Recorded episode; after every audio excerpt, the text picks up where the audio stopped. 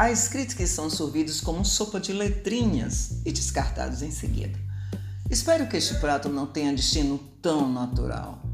As frases devem ser como despertadores.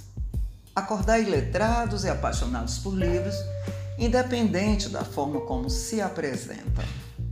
Costumava pensar que o ponto finaliza o pensamento.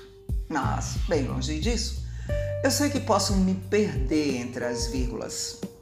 O ponto e vírgula seria o aborto do pensamento.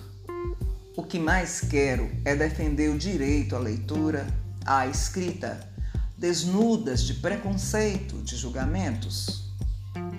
É pecado taxar de ruim parágrafos longos, tijolões. Em muitos deles, o sentido está à espreita do leitor, no jogo de esconde-esconde, cutucando pensar.